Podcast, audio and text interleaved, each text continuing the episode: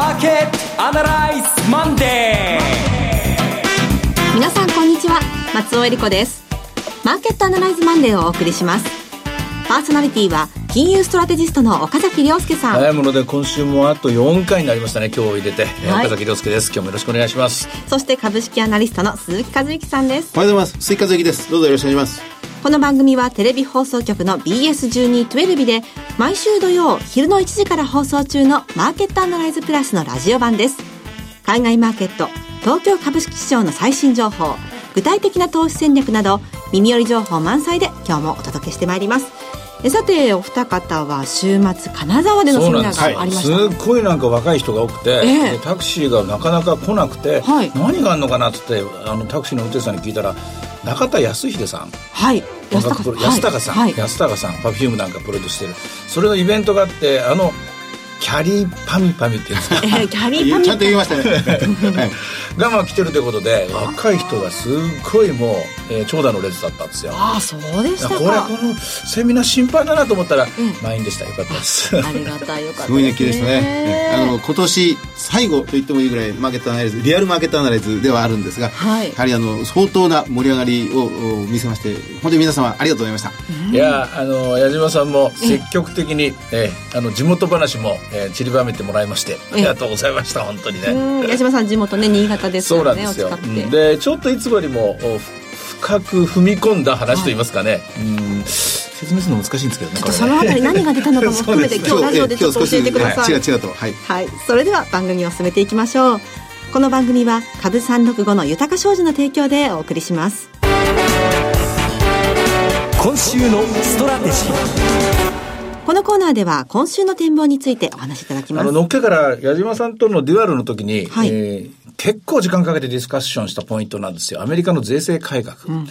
税制改革をめぐってアメリカ株が上がっています。で、これはまあなるほど景気が良くなるから、企業業績が良くなるから、これでいいんですが、もう一つ税制改革にはストーリーがあるんですよ、本来。はい、税制改革をすると財政赤字が増えます。そうですね。で、おそらくは、えー、っと、多めに見て1.7兆ドル、少なめに見て1.4兆ドルぐらいの財政赤字が増えるんですね。財政赤字が増えると、債券市場では長短金利差が広がるんですよ。うん長い方の金利と短い方の金利の金利差が広がっていく。はい、それは財政赤字による、その将来に対するプレミアムが増えるという仕組みなんで、これは実証的に過去50年、60年の歴史でもデータ見えてるんですけどね。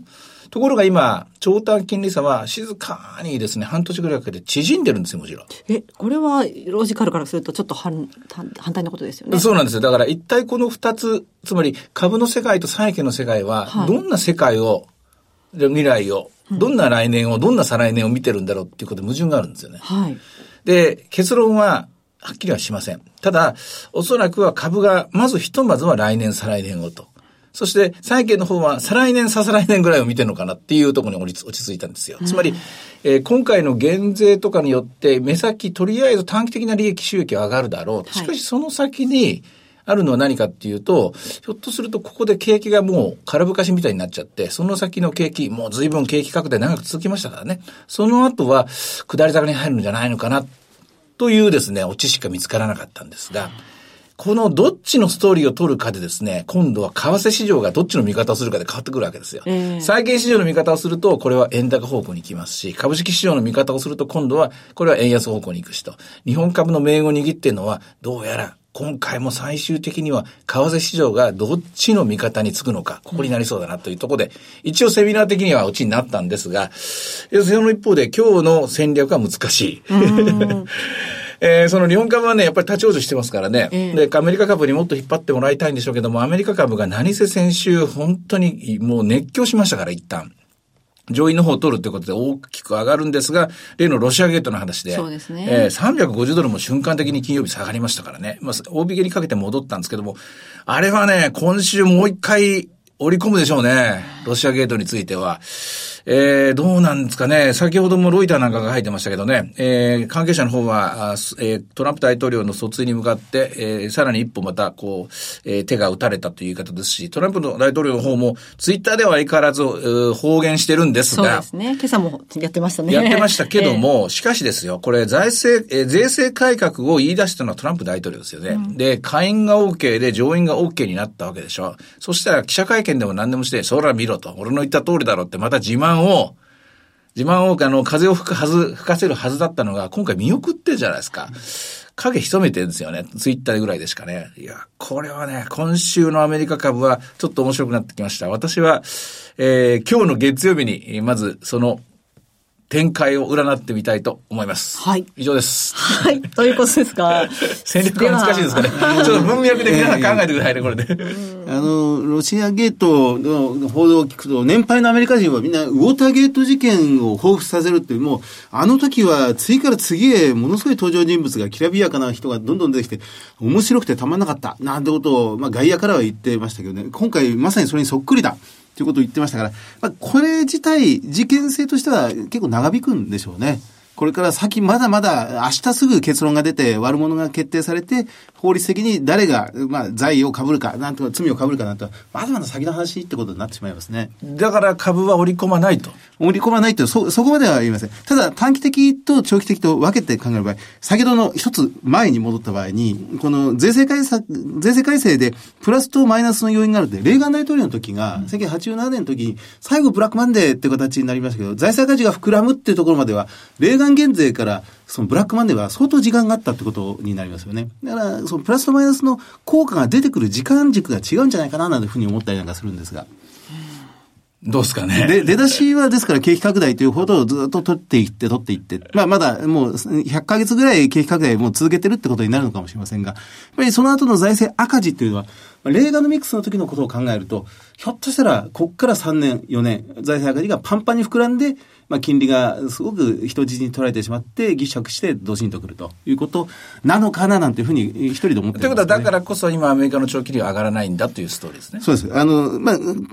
矢島さんもその時おっしゃってましたけど、あの、高圧経済。うん、えー、あえて、この高圧経済、プレッシャーをずっとこうかけ続けて、本来だったら金利を上げるときべき時なのに、金利はあんまり上げるにしてもゆっくりゆっくり上げていくというようなものいやいや、そこがポイントじゃないですよ。なんで長期に上がらないんだとこなんですよ。これはだからなかなか物価が上がらない。なかなか賃金が増えないっていう、まあそこが結局巡り巡って金利が上がらない。まあそれは去年もそうだし、今年もそうですよ。そうじゃなくて、はい、税制改革決まったのに上がらないのがポイントなんですよ。この一点においてですね。そこの一点においてです。あそこの説明が欲しいんですよ。ああ。それが、私は明確な答えを持ち合わせないですね。それがやっぱり結論としては、やっぱりその、この一つ先に見える、そろそろ景気後退、あるいはさほど景気は本当は強くない。うん、で、もっと言うと、税制改革の本当の力は実は大したことないと。なるほど。実効税率は低いですからね。今一応39%ありますけども、税引き後でやっていくと、実質的には22%ぐらいしか取ってないでしょ。うん、おそらく本質的にはあまり変化ないっていうのを、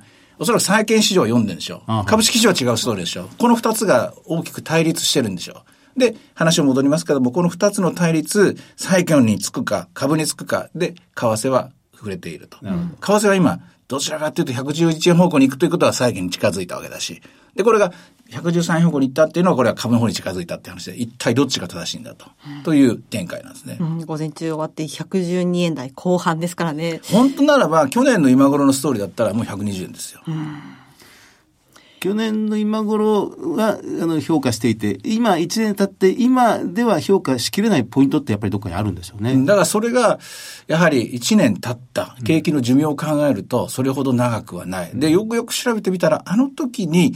あの時にいっぱい打ち上げたアドバルーンはそれほど残っていないとか、こんなところなんじゃないですかね。そうですよね。トランプラリー、まあ、初年度、初速の時と1年経ってみての評価、うん、もうやっぱり実現性という面でみんなクエスチョン持ってますもんね。で、まあ、結果的に終わって終わってみれば、終わったとか1年経ってみると、何のことない中国の経過良かったなとかですね、実は周りの方が良かったんじゃないのみたいなストーリーになってきて、で、じゃあ2018年そろそろ始まるぜと、どういうストーリーを書くんだっていうと、さっき言いました通り、えー、市場ごとに全然違う絵が見えているっていうところですね。うん、そうですね。いやー、なんかいつもにもなく盛り上がってる。という金沢の延長なんです。続きが今、余韻がこのまま来ちゃってるような感じが。熱がこう、きましたけれども。では、短期的に見た場合、まあ短期的にはいいんじゃないかというふうにおっしゃいましたけれども、あの、今月もあと4週間です。今年、どうしたらいいでしょう？今週、どうしましょう？えっとね、今年を言うとですね、ええ結論は、もうやめとこう。そうですか、うん、もう降りとこうって感じですね。ほうん。と、あの、ロシアゲートと税制改革、一応税制改革どうなるどうなるってこうなったって出たんですよ。はい、材料出尽くしちゃったんですよ。出尽くして明日も好材料あんのかって話なんですよ。うん、今晩もう一ついい材料あんのかって話なんですよ。ええ、だからとりあえず、えー、バス、バスに乗れなかった人も乗ってて、乗ってた人も、乗ってた人も、乗ってた人は、私は降りた方がいいと思うし、はい、乗れなかった人は見送った方がいいと思うし、うんまさにそうですね。あの、どのみちクリスマス休暇にあと2週間もすれば入ってしまいますし、うんね、年末年始またいでみんなキャッシュにしますし、あの、金沢セミナーでも、あれ番組でも触れてられましたから、あの、カルパースとか、はい、カルスターズ。カルスターズ。カルスターズっていうカリフラン州の教職員年金。先生たちがカルスターズで、カルパースがやれ、と、職員さんとか地方自治体の役、はい、えーお役所の人方ですね。うん、あの人たちの組入れが、まあ、株価が上昇したことによって株式変調型にいつの間にかなってしまってるんですね。まあ、番組では言われましたが、それを、まあ、いつものモデルポートフォリオの比率に戻していく。どうしても売り圧力の方がこれから出やすいんじゃないかっていうところですもんね。えー、金沢の時もテレビの時も詳しくは説明できなかったんですが、あの人たちは最先端のモデルを作ってるので、えー、最先端のモデルっていうのは、未来の期待リターン、未来、期待リターンと期待リスクっていうのを入れてるんですよ。期待リスクっていうのはいろんなシミュレーションを作って、こうなったらこうなったらどうなる、こうなったらこうなるっていうリスクを入れて、だいたい今までの、えー、我々も話してるのもそうだし、普通は過去リスクなんですよ。はい。例えば、今日も話します、ボラテリティ17.5ってこれ今今のリスクなんですよね。で、あとは、統計的に出てくる過去3ヶ月、過去1年これは過去リスクで。はい、本当に大事なのは、来年のリスクなんだけど、そんな分かるわけないでしょ。分かるわけないんだけど、最新、最先端の金融理論では、ここをシミュレーションと、それからまあ、えー、モデルを動かしてですね、で、えー、簡単な、まあ、その、えー、予想値から、まあ、ランダムな数字も入れたりするんですけども、そこで来年の株式のリスクはこれぐらいだとか、うん、債券のリスクはこれぐらいだ、株のリスクはこれだっていうのを弾いて、そしてもう一回ポートリオを作るんですよ。そうすると、やっぱりリスクは高いんですよね。えー、で、株式のウェイト、ここまでうわっと大きくなった株式のウェイトを下げていく。で、ここまですごく減っていた債券のリスクを、債券のウェイトを広げていくっていう、こういう今年の、今までの日本の GPIF とか逆の話ですね。折り返し地点に来たという、そういうニュースです。あの、ただ、まあ一方でニュースがないかというと、一応まあ FOMC も来週ありますし、あと今週は雇用統計も11月のが出るんですよね。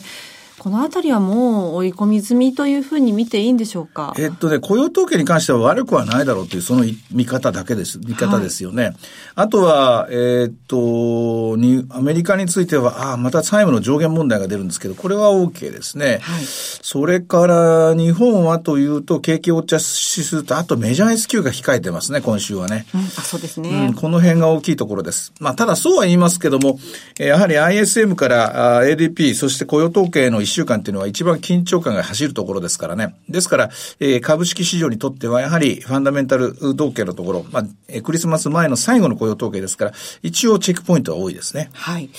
さあでは今日の株三六五の動き見てみましょうか。はい、え現在796円、えー、寄り付きは高かったんですね。933円から始まって、これが高値、より高ですね。よりの高値で安値が761円で、今796円という展開です。はい。まだまだ振り返りたいところですけれども、あの、また、詳しいことについては、今週末土曜日午後1時から放送のマーケットアナライズプラス、そちらでぜひご覧ください。また、Facebook でも随時分析レポートします。以上、今週のストラテジーでした。マーケットアナライズそれではここで株365の豊か商事からのセミナー情報をお伝えします。え今週土曜日に開催される奈良県でのセミナー情報です。奈良県居住者限定2018年日本世界経済の行方が開催されます。12月9日、今週の土曜日、10時半会場、11時開演です。第1部は岡崎さんのプレゼンテーション、2018年の日本経済の行方、そして第2部は岡崎さんと金内彩子さんによるトークセッション、日経平均で資産運用、クリック株365の活用術とはが開催されます。さあ、岡崎さん、いよいよ今週土曜日迫りました。ちょっと私も楽しみにしてるんですけどね、ええ。ー、奈良というところで初めてするセミナーでだけでなく、杉村富夫さんというですね、大先輩の方と、一応、一応タッグなんですよ。タッグと言いますか、まあ、はい、えー、前半後半なんですけどね、その中を取り持つ彼女さんがどうこれね、えー、裁くのかというのも楽しみなんですけども、一応まあ今週、今年の最後のセミナーの締めなんでですね、えー、一応ありったけのネタ、持ちネタのすべてをですね、えー、お見せしようと思うんですが、奈良県の方にね、はい。られてますので、奈良県の方、どうぞ、どうぞ、あの、初めてお会いできる方、楽しみにしてますので、えー、今でも多分間に間に合うんじゃないかと思うのでですね。はい、大丈夫です。えー、あの、板橋さんのに申し込みお願いします。はい。えー、今お話にもありましたが、第3部には、経済評論家、杉村富夫さんが登場します。2018年の株価、為替動向、原油価格、国際情勢を語るです。えー、お昼を挟みますので、ドリンク、軽食のご用意もございます。会場は JR 奈良駅東口、近鉄奈良駅6番出口より徒歩5分、ホテル藤田奈良、葵の間です。こちらのセミナーは奈良県居住者限定セミナーです。ご応募は豊か商事お客様サポートデスク。フリーコール0120-365-281 0120-365-281までお願いします。受付時間は毎週月曜日の午前7時から土曜日の午前7時、土日を除く祝日夜間含め24時間です。えー、奈良県の皆さん、2018年の日本経済、世界経済の展望が聞けるセミナーです。ふるってご応募ください。なお、会場では取扱い商品の勧誘を行う場合があります。次は、テレビ番組のご紹介です。いつでも全国無料の放送局 BS12-12 では毎週月曜日の夜7時から日本映画史を彩った大女優12人の出演した映画を月替わりで放送する銀幕の大女優 BS12 人の女を放送しています。12月は夏目雅子さんの出演作品が登場。今日夜7時からは時代屋の女房を放送します。第87回直木賞受賞の村松智美の原作を名称森崎東監督がメガホンを取った話題作。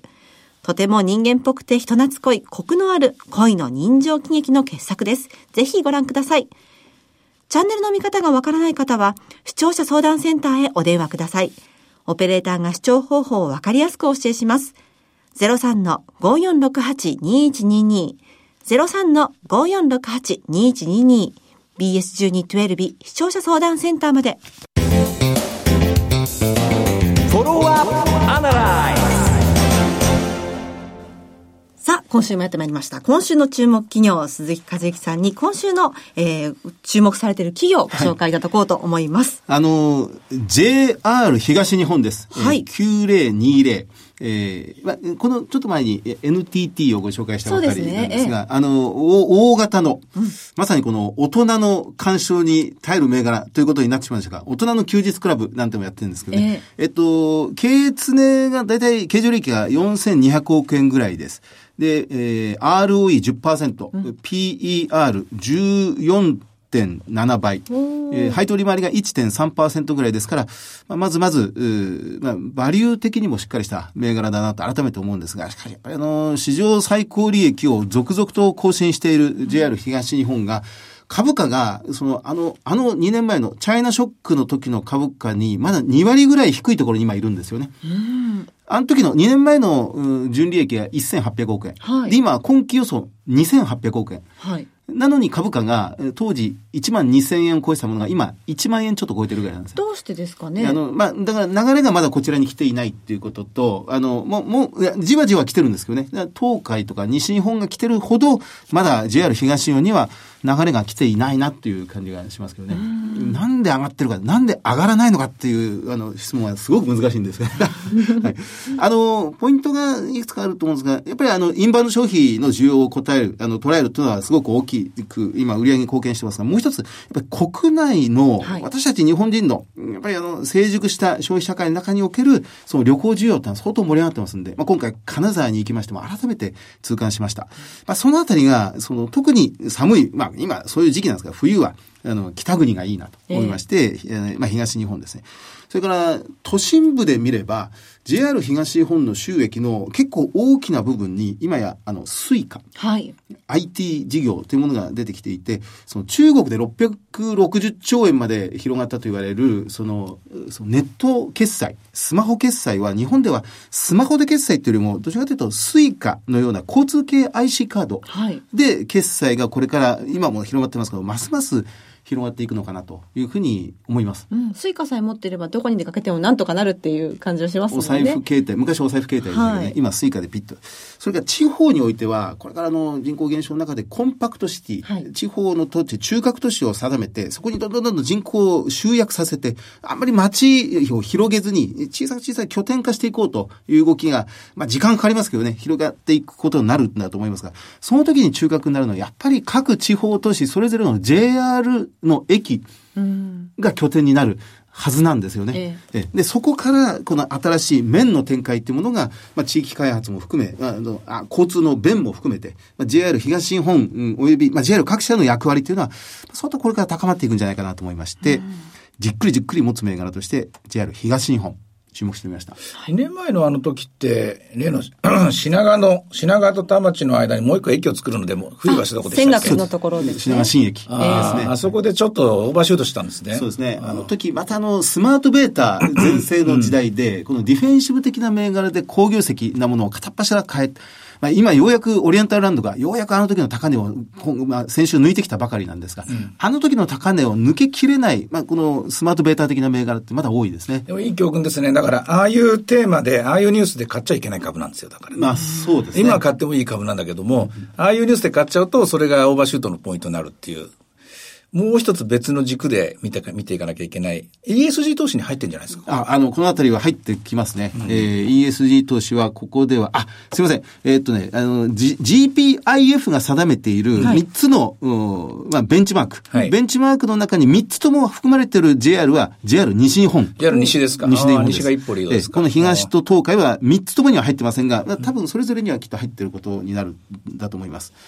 それからの、今、今日の今今、はい、フランス全土の交通網が今ストップしてるそうなんですね。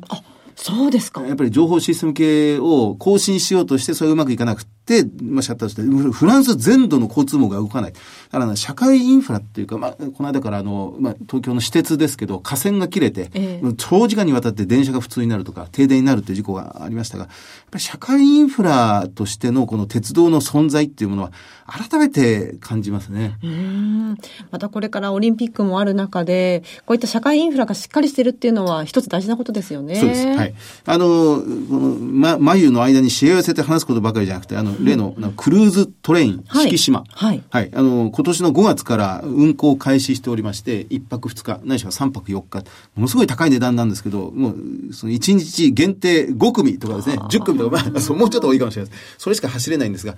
こういう、その、そのトレジャリー、トレジャリートレインって変な言い方ですね。ラグジュアリートレインって言うんでしょうか。こういうもののニーズも着実に日本の中では広がっていくのかななんていうふうに思ったりします。いや、